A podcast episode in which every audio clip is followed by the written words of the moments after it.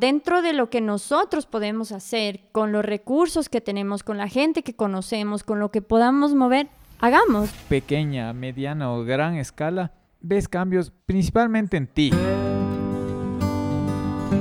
En ti.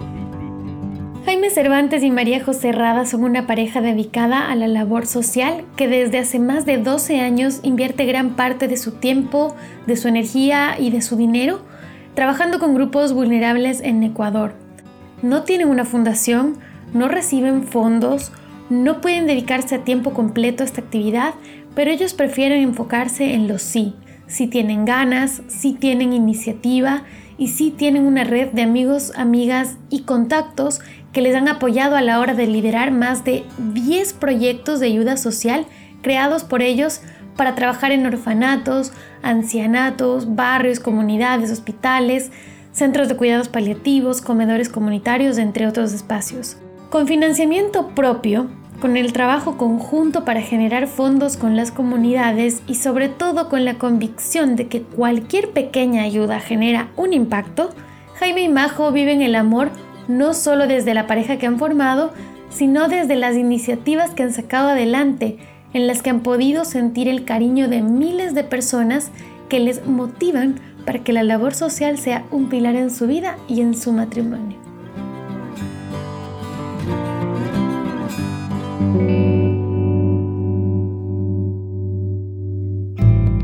¿Qué tal de amores? ¿Qué tal de migraciones hacia otras formas de querer?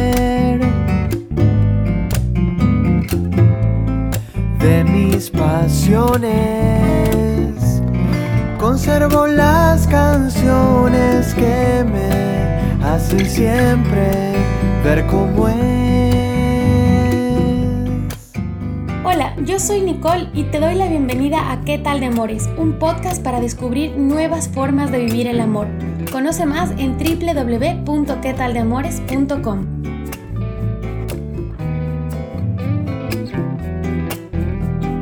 puede ser que mis amores no sean lo que el mundo espera cuando grito fuerte que me quiero.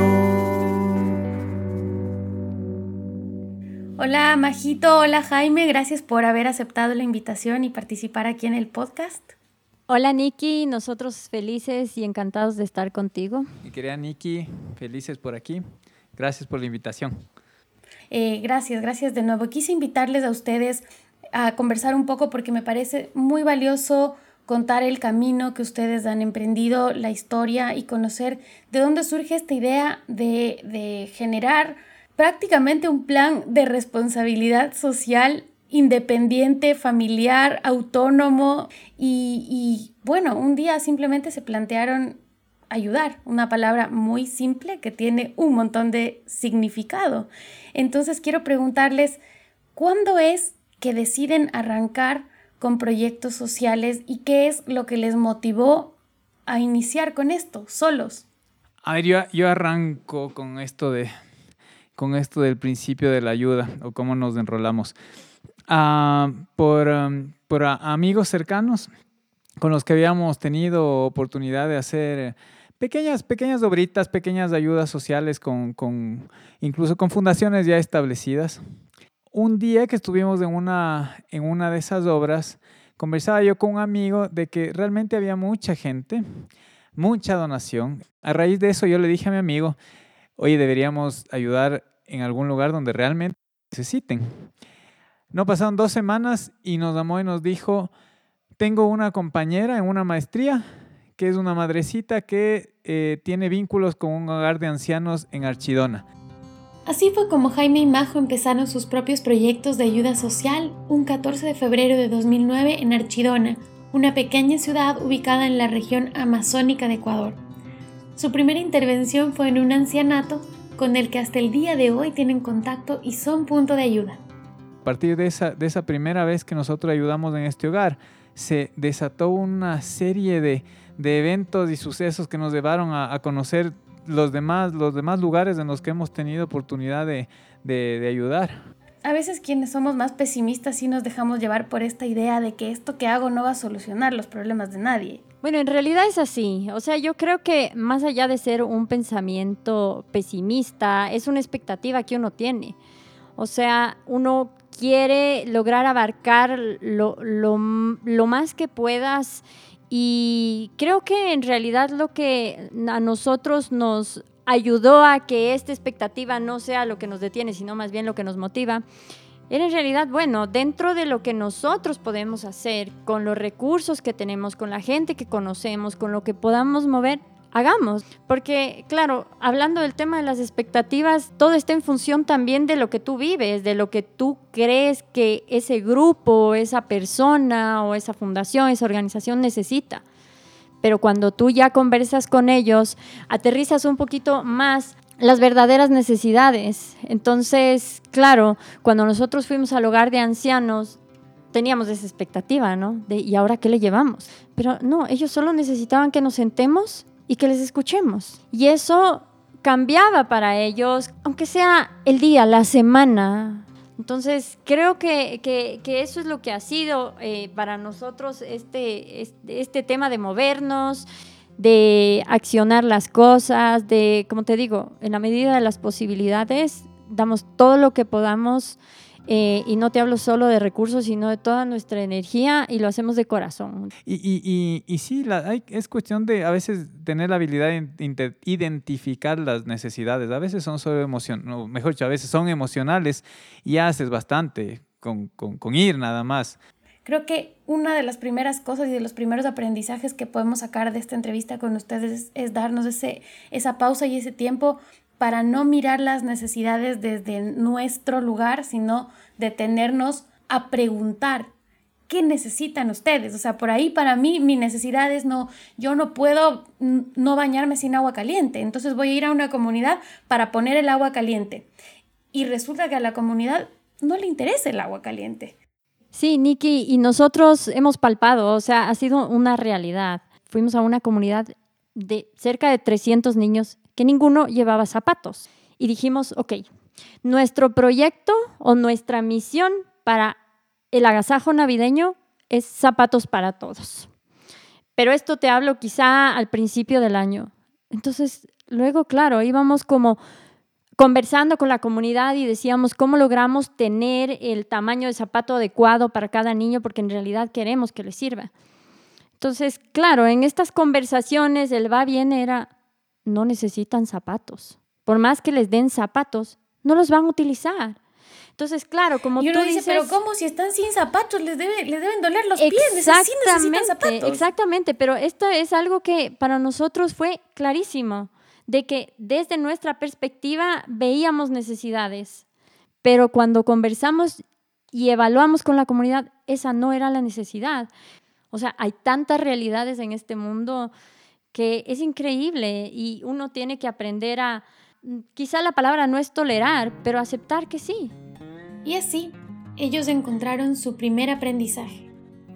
De ninguna manera vayamos debemos la ciudad al campo en primera instancia. Es decir, que las necesidades de la ciudad no son en absoluto las mismas que se tienen que tiene una comunidad. Entonces, el primer paso que hacemos ahora siempre conocemos un lugar es ir y sondear, conocer, entender que, o sea, vamos y hacemos como un survey y, y, y, y claro, y conversamos sobre todo con los, con los directivos de una comunidad o de una institución para entender realmente qué necesitan. Porque puede ser también que se nos salga totalmente de las manos y, no podemos ayudar en nada, o que ya tengan demasiada ayuda y tampoco sumamos nada.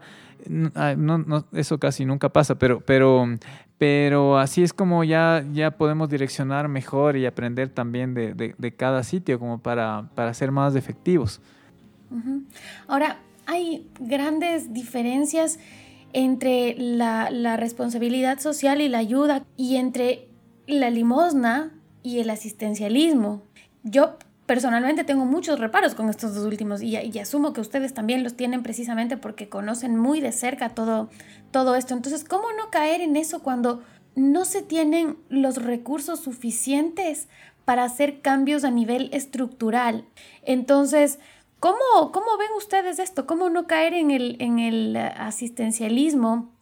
eh, en, estos, en estos proyectos? La mejor manera de no caer en el asistencialismo es, uno, eh, la, vinculación y la participación, es decir, eh, fomentar que cualquier, cualquier, cualquier acción que, que hagas, sea en una comunidad, sea en una fundación, eh, sea de responsabilidad compartida, en lo económico, en, lo administrativo, en tiempos, en, cualquier cosa, pero que sea participativa. Pero sí pasa también que en, que el anhelo que normalmente tienes es, es, es, no, es no, terminar ayudando a un lugar por 50 años, sino que lograr fomentar algo autosustentable como para ya irte y quedar de amigos y, y, ya, no, que no te necesiten. O sea, el ideal es que no te necesiten por mucho tiempo, sino que se, logre hacer algo que, que les sostenga.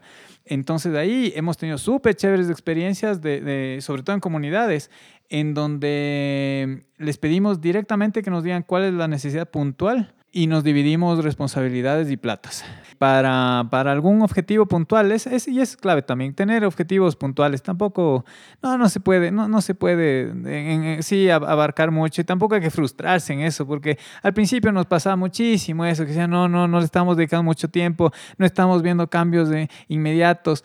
Pero a la, larga, a la, larga pasa que sí, sí ves cambios pequeñitos, sí sigues aprendiendo, sigues en contacto y ves que ya no solo sale de tu parte las iniciativas, sino de la parte de, de quien ayudabas. Entonces, y es más, nos ha pasado muchas veces que ciertos lugares en donde nosotros ayudábamos o hemos ayudado, terminan ayudándole a otro sitio o terminan siendo no solo participativos, sino eh, incluso a veces en iniciativas que hemos tenido para obtención de dinero, para financiar, eh, para financiar otros temas.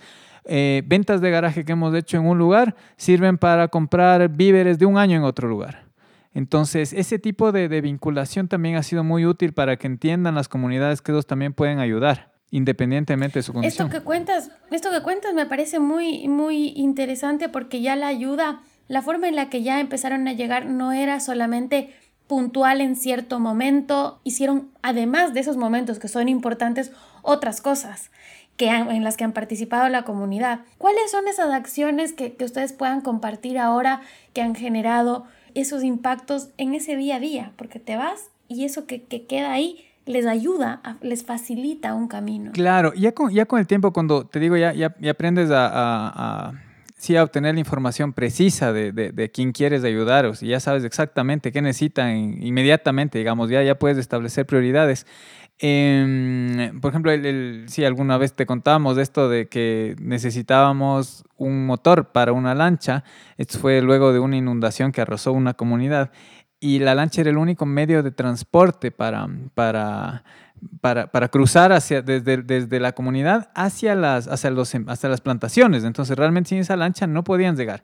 Eh, ¿Y en las plantaciones que eran los, los trabajos? Eh, no, no, las plantaciones que eran su comida, que eran, que eran sus, sus, donde tenían sus ah, embrios. era en ese momento su fuente de, alimentación, digamos, no, no, en su totalidad, pero, pero en buena parte. Por ejemplo, fue una de las primeras oportunidades en las que tuvimos el chance de, de hacer algo participativo, porque pasa mucho que no siempre, te hablo de una comunidad o una congregación, eh, esté en capacidad de aportar para un fin, por, común que sea. Esa vez nos pasó que no, se, no lograron entre ellos recaudar el dinero para comprar el motor. Pero fue la primera vez que haciendo caso a una idea que la Majo ya nos repetía durante varios años para financiarnos, fue la primera vez que hicimos una venta de garaje. Entonces, la comunidad esa vez nos pidió que hagamos la venta de garaje de ropa usada en, en la comunidad mismo. Entonces recaudamos suficiente dinero como para ayudarles a ellos mismos.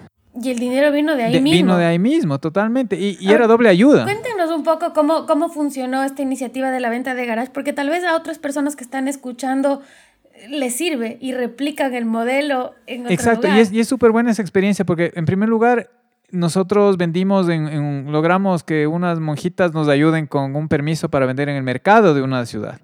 Entonces íbamos a vender como o sea, vendíamos prendas usadas en subidos en camionetas, eh, este, prendas, ropa usada, CDs, DVDs. Y la comunidad a la que le íbamos a ayudar se enteró de esto y nos pidieron que, vendamos, que hagamos lo mismo, pero en la comunidad. Y se nos hizo muy raro porque decíamos, ¿cómo, cómo les vendemos a ustedes si es para ustedes mismos el, el, el dinero recaudado? Y nos dijeron, no, pues ahí está la doble ayuda. Y así fue como la venta de garage se convirtió en una importante fuente para financiar proyectos, en una oportunidad para que otras personas ayuden con sus donaciones y en la forma perfecta para que las personas pudieran elegir qué usar, pagar por ello y que exista ese sentido de colaboración mutua y trabajo en equipo. La doble ayuda estaba ahí. Finalmente tenían esos proyectos concretos que necesitaban determinada cantidad de dinero, recaudábamos del dinero y lo que se necesitaba para este tema puntual se quedaba ahí y lo que no dábamos a otra. Por ejemplo, como te decía, a veces gran parte del dinero se destinaba a compra de víveres de un comedor de niños aquí en el, en el sur de la ciudad, un comedor para niños con en, situación de riesgo. Entonces, ya lográbamos, ya te digo, meterles incluso la idea de que ellos también están ayudando. O sea, no, es que le estamos ayudando nosotros a ellos, sino que ellos están ayudando a otra fundación. Y nos fue súper bien, fue la, pero fue excelente. Hacemos eso unas, en un buen año, unas tres veces al año. Unas tres veces. Ajá. Ah, montón. Ahora, en todo este trayecto, en todo este camino de 12 años de ayuda social que ustedes han hecho, emocionalmente debieron haber vivido un montón de situaciones muy valiosas, muy duras también. Entonces quisiera yo preguntarles cuál es ese momento que tienen ahora en, su, en, su, en sus recuerdos, en su corazón. Tanto quiero saberlo como que lo positivo y lo duro también, porque uno se enfrenta a realidades muy difíciles. Nikki, yo recuerdo eh, de las primeras obras que nosotros hacíamos, eh, a través de una conversación para conseguir una donación de pañales para el ancianato, eh, Jaime conoce a, sí, eh, iba en un taxi y el señor, claro, escucha la conversación de, esta gestión para obtener la donación de los pañales. El señor, del, taxi. Entonces le dice, Perdón, escuché su conversación en realidad, pero cuénteme usted, usted cómo consigue esto. Le cuento, eh, en realidad yo soy padre de un niño que tiene una discapacidad cerebral severa y asiste a una fundación y sería de mucha ayuda que nos puedan también colaborar. ¿Cómo puedo gestionar esto? Entonces, a partir de eso, conocimos a la fundación y lo que hacía era recibir a niños que tenían eh, discapacidad cerebral severa, eh, que de hecho habían sido desahuciados y les daban cuidados paliativos. Entonces, claro, eh, conocimos esta fundación, en realidad muy duro, o sea, para alguien que no tiene algo cercano, ¿no? De, que, tiene este tipo de, de discapacidades. Y dijimos, ok, ¿Cómo podemos ayudarles? Adicional a conseguir y gestionar esto que están requiriendo de los pañales, ¿qué más necesitan? Vengan acá y compartan. Vengan un día y compartan con los niños y las familias. Ok, entonces dijimos, chévere, lo que vamos a hacer es un agasajo. Ok, entonces eh, acordamos el agasajo y claro, yo le decía a Jaime, ¿cómo lo vamos a hacer? ¿Cómo lo vamos a hacer? Porque en realidad como nosotros somos un grupo de ayuda, no es que somos una fundación que recibe dinero permanentemente y tenemos un fondo, entonces no podemos darnos el lujo de contratar eh, payasos profesionales, de animación profesional eh, o cosas, eh, qué sé yo, para el refrigerio muy elaboradas, sino todo lo hacemos nosotros. Claro, entonces comenzamos a activar nuestros contactos, que nosotros lo llamamos de voluntarios. Les dijimos, ok, hay esto, tal día, ¿quién se apunta? Entonces, una de ellas, eh, una muy buena amiga, eh, tiene como hobby ser payaso. Entonces dijo, ok, yo voy a ser la, quien va a animar, voy a disfrazarme de payaso, pero necesito que se disfrace. Entonces, claro, yo le decía a Jaime, mira, yo no tengo experiencia en esto, pero me voy a disfrazar, porque realmente creo que necesito algo que me pueda ayudar a llevar esta situación de una forma diferente, es decir, transformarme y meterme en el personaje. Porque si yo voy como María José y me siento con la familia de un niño que, que, está postrado, que no puede hablar, es una situación compleja, yo voy a llorar y no voy a ser de ayuda, si yo voy a alegrar. Entonces dije, ok, yo voy a ser payaso. Y en realidad me metí en el papel. A partir de eso, eh, soy asistente de payaso y en algunas ocasiones cuando el payaso no puede ir, soy el payaso oficial. Pero fue una experiencia maravillosa porque de verdad que uno se mete en el papel y dice, estoy para alegrar. Yo me acercaba a los niños y decía, ¿qué les digo? pero a veces ni siquiera necesitaba tener como un discurso preparado porque el niño era tocarme la nariz y sonreía. Claro. Me tocaba el disfraz y sonreía, era feliz, solo quería que yo me acerque, que le abrace. Entonces, de ahí en adelante, yo ya tengo otra personalidad cuando me disfrazo, soy otra. Puedo hablar en público, me fluyen las palabras, pierdo cualquier miedo que pueda tener cuando soy yo en el día a día. Claro, porque te transformas, como dices, te metes en el personaje y el personaje tiene otro objetivo. Totalmente. Y ese objetivo aquí es reírnos, compartir, pasar un momento juntos, que es, que es bien importante eso, ¿no? Generar esas, esas risas y esos encuentros. Sí, es sí, súper sí. importante. O sea, las lágrimas es como cuando se cierra el telón.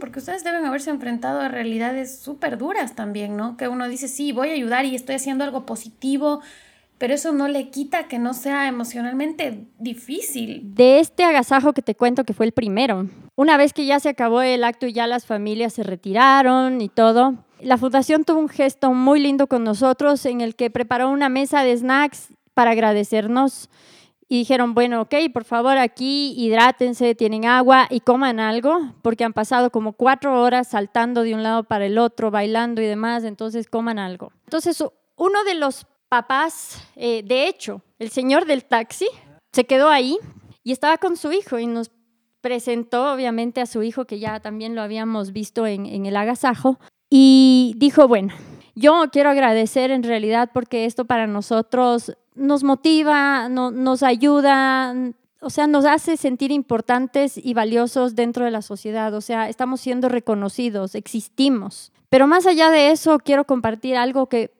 esta fundación me ha ayudado y creo que es el momento de decirlo porque es algo que me invade de la emoción. Y lo que nos dijo fue que ese día su hijo había podido tragar. Le habían dado una cucharada de agua y él y por, por sí mismo logró tragar. Pero ahí es cuando entiendes y dices, vale la pena esto totalmente, totalmente, porque compartir algo así hasta ahora nos ha marcado, hasta ahora nos llega a, emocionar tanto que sientes que, se te la piel y dices, wow, o sea, hay tantos casos que necesitan de ayuda, que necesitan a veces, eh, como ellos dicen, ser reconocidos nada más. No, no, no, no alejarlos, no discriminarlos, eh, sino convertirlos en parte, incluirlos. Te Digo, y es loquísimo porque, porque fíjate que ese día, ese día, o sea, el hecho de que el niño, esta historia, el hecho de que el niño haya podido tragar, fue el día en que dejó de ser un niño desahuciado, porque él estaba desahuciado por, um, porque no podía tragar, o sea, su expectativa de vida era mínima justamente por eso, porque no podía tragar la comida, entonces por eso, es más, por eso estaba en ese lugar.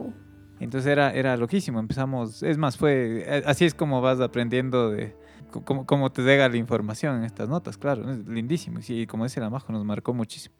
Claro, es que son además como esas, esas pequeñas victorias que uno las tiene tan incorporadas porque tragar, o sea, uno traga todo el día, tragas tu saliva todo el día, entonces es como que ya ni siquiera lo, lo, ni siquiera, no hay un proceso consciente pues de eso, ¿no? Y de pronto te das cuenta que hay personas que no lo tienen, o sea, que no pueden hacer algo tan simple como tragar y que ese paso marca la diferencia entre estar desahuciado y no. Ahora, algún momento difícil, algún momento doloroso que hayan dicho que les haya hecho incluso quizás dudar de volver. En los primeros 10 minutos de obra social que tuvimos en la vida juntos, se nos murió una persona. Nosotros fuimos, al, fuimos era este mismo 14 de febrero, febrero que conseguimos un bus gratis, nos fuimos, metimos a todos los amigos posibles, disfrazados, como llegamos a ayudar al hogar de ancianos.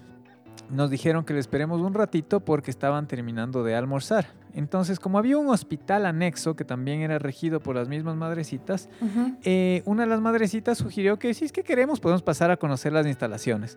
Entonces nos, nos ocurrió mejor idea que ya estando con guitarra en mano y disfrazados de payasos y con globos, entremos a alegrarle la vida a la gente del hospital. Apenas entramos, entramos a una sala en donde no, es que no llevábamos ni cinco minutos ahí y falleció el señor al lado nuestro porque había, mm, se había eh, prácticamente un suicidio, había, se había tomado gasolina para matarse. Pero eso no teníamos idea. Entonces llegamos y todos estábamos en la sala donde el señor se moría ese instante. Entonces, Qué esos fueron fuerte. nuestros 10 primeros minutos de ayuda social en la vida. ya te imaginarás, tenaz. Más allá de que a todos nos golpeó, ninguno había tenido experiencia en, en, una, en una, obra social. Ya vimos un muerto y enseguida teníamos, teníamos que ir a, a, a, hacer el show con los abuelitos.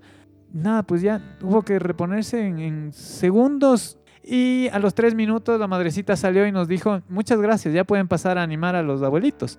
Y sabes, Nikki, complementando lo que dice Jaime, yo creo que todos tenemos como un momento en el que decidimos tomar acción. Entonces, a cada uno se le va despertando esa lucecita, digo yo, de este es mi momento y lo voy a hacer. Y es un proceso de pensar en la otra persona, ¿no? Porque mm, también a, ratos uno puede haber como estos cuestionamientos de decir, ¿lo haces para, para la otra persona o lo haces para ti mismo, para tu satisfacción? Pero yo creo, y me dirán ustedes qué opinan, que no tiene por qué ser para el uno o para el otro. O sea, simplemente es un momento de conexión humana en el que obviamente tú te sientes bien porque estás haciendo una buena acción y esa buena acción está impactándole a otra persona que también se siente bien porque se siente escuchado, se siente protegido, no se siente solo y, es mutuo, ¿no? Sí, sí, totalmente. Es, liberarse de ego. El ego es eso que separa a las personas nada más. Pero te, digo, yo más allá de, que estoy de acuerdo totalmente con lo que dices, eh, sabes que... Mm, no, yo sí, yo sí siento que en, todos los lugares en donde hemos estado, yo siento que hemos recibido más de lo que hemos dado. La verdad que sí. O sea, pese a que no, uno no va con ese espíritu, no va a ayudar, pero no, yo, yo siempre me, siempre he sentido que, que nos debamos más de lo que de lo que pudimos dar. O sea, si, si, si me preguntas si, si, vas, si vas a sacar algo de provecho a alguien que ayuda, sí, sí saca, totalmente. O sea, el, el, el, empuje emocional que te da es, es tremendo. Sí, y yo creo que parte también importante del ejercicio es como sentirte igual de vulnerable que cualquiera de las personas a las que tú decides ayudar. Porque hay tantas cosas que son tan circunstanciales que de un momento a otro la vida te puede cambiar. Y esto, como conversábamos hace un rato, no es un tema de caridad. Es el famoso dicho del hoy por ti, mañana por mí. No es que esperas algo a cambio, pero eres igual de vulnerable y puedes atravesar una situación compleja. ¿Qué es lo que el mundo necesita ahora, Majo? Yo creo que lo que necesitamos es ser más empáticos también. Tomar acción, hacer que las cosas pasen, dejar de, esperar, dejar de eh, concentrarnos en lo que falta, sino más bien ver qué es lo que tenemos, saber que con lo que tenemos y con lo que sabemos vamos a contribuir porque definitivamente yo creo que no solo en nuestro país, sino en muchos de los países que tienen muchas necesidades y hay brechas económicas bien importantes, es como a veces una generalidad o una cultura, el tema de esperar, de que el gobierno me dé, el gobierno tendría que apoyar, porque vamos a apoyar nosotros si es una obligación de una entidad. Si es que caemos en eso, no vamos a ver ningún cambio va a haber mucha más gente necesitada. Y creo que en la medida en la que ya vayamos accionando y tomamos eh, como ciertas cosas a cargo y decidimos hacerlas, eh, yo creo que, que, se va sumando. En realidad podemos hacer mucho más de lo que pensamos, ¿no? Que a veces decimos, no, yo ya cumplo con lo que hago, o sea, yo soy un buen ciudadano, yo voy, pago mis impuestos, no le debo a nadie, pago mis prestas, hago, cumplo con todo y esa es mi función como ciudadano. Ahora, el resto es función del Estado. El Estado tiene que ocuparse de eso.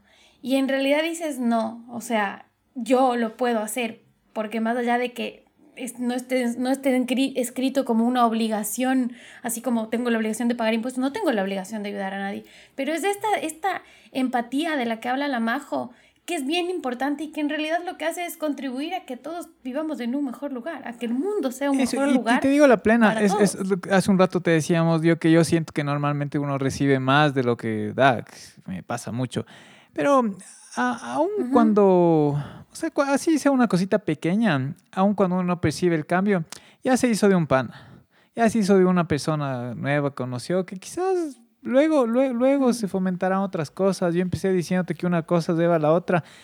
Y es, y es, y es tal cual como sucede. O sea, el rato que tú te abres a, ayudar en pequeña, mediana o gran escala, ves cambios principalmente en ti, en ti. Bueno, y ahora que dices eso, sí, tengo que lanzarme la, la, la pregunta madre de, de, de, este, de este podcast. Y es entonces ustedes un matrimonio joven, además eh, unido en esto durante tantos años. Cuéntenme, pues, ¿qué tal de amores? Gracias a Dios, bien. En realidad, de mi parte, al menos no hay quejas porque hemos reconocido la bendición que nosotros hemos recibido, el poder estar juntos, el poder estar en armonía en todo el tema del confinamiento sacar también esa parte como reconocerlo, lo emocional, ¿no? Y, lo valioso, en realidad. Hay muchas cosas que ya vienen como a ser como tan superfluas de cierta forma, que ya te diste cuenta con todo el tema de la pandemia que no eran tan necesarias y ya aterrizaste un poquito más eh, o interiorizaste y le diste prioridad a las cosas realmente básicas y fundamentales de tu vida, de tu esencia, como, como, como individuo, como pareja, como hogar, como familia. Entonces, yo rescato mucho de eso y me siento súper contenta. Así que, ¿qué tal de amores? Muy bien, gracias a Dios. Jaime, tú. A ver, a mí, Beniquio, ¿qué tal de amores? Bien, de, de, de, de, todos los. Porque yo creo que hay, sí hay, hay varios amores. Hay el, ¿cómo no? El sentimental, que es qué chévere. Que, nosotros la relación que tenemos con la Majo es excelente, como no, con problemas, como todos, pero, pero siempre, siempre les, llevamos bien.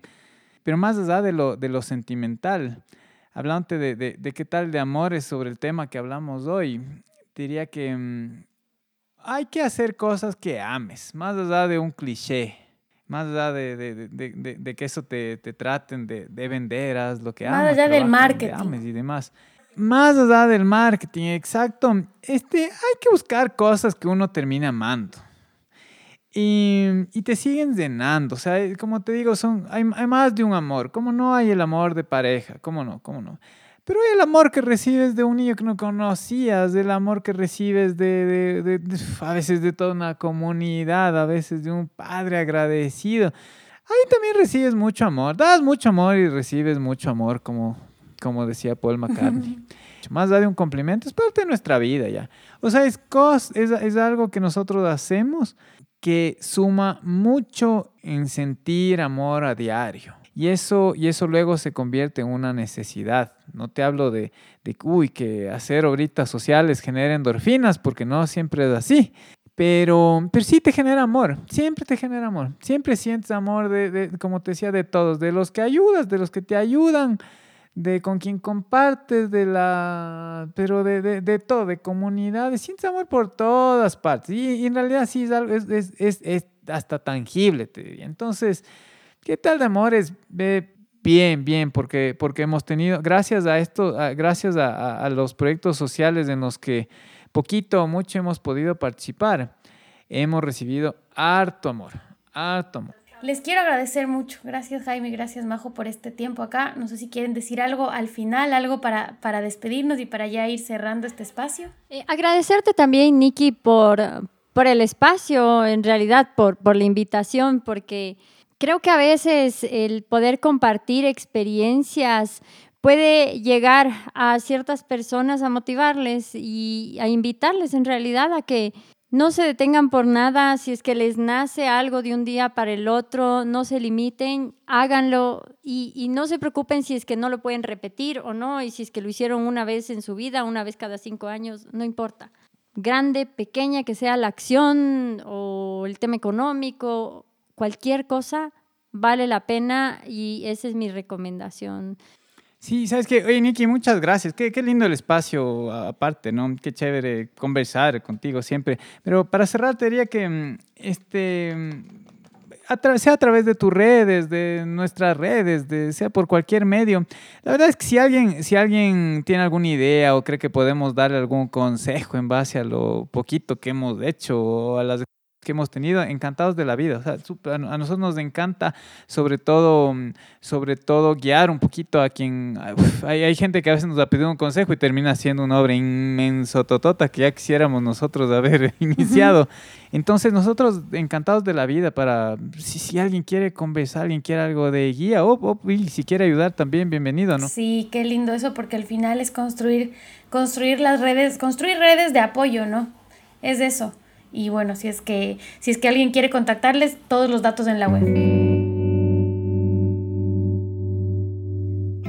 de escuchar ¿Qué tal de amores? Si te gustó el contenido, compártelo en tus redes sociales. Y si quieres formar parte de esta comunidad, no olvides suscribirte al newsletter desde www.quetaldemores.com.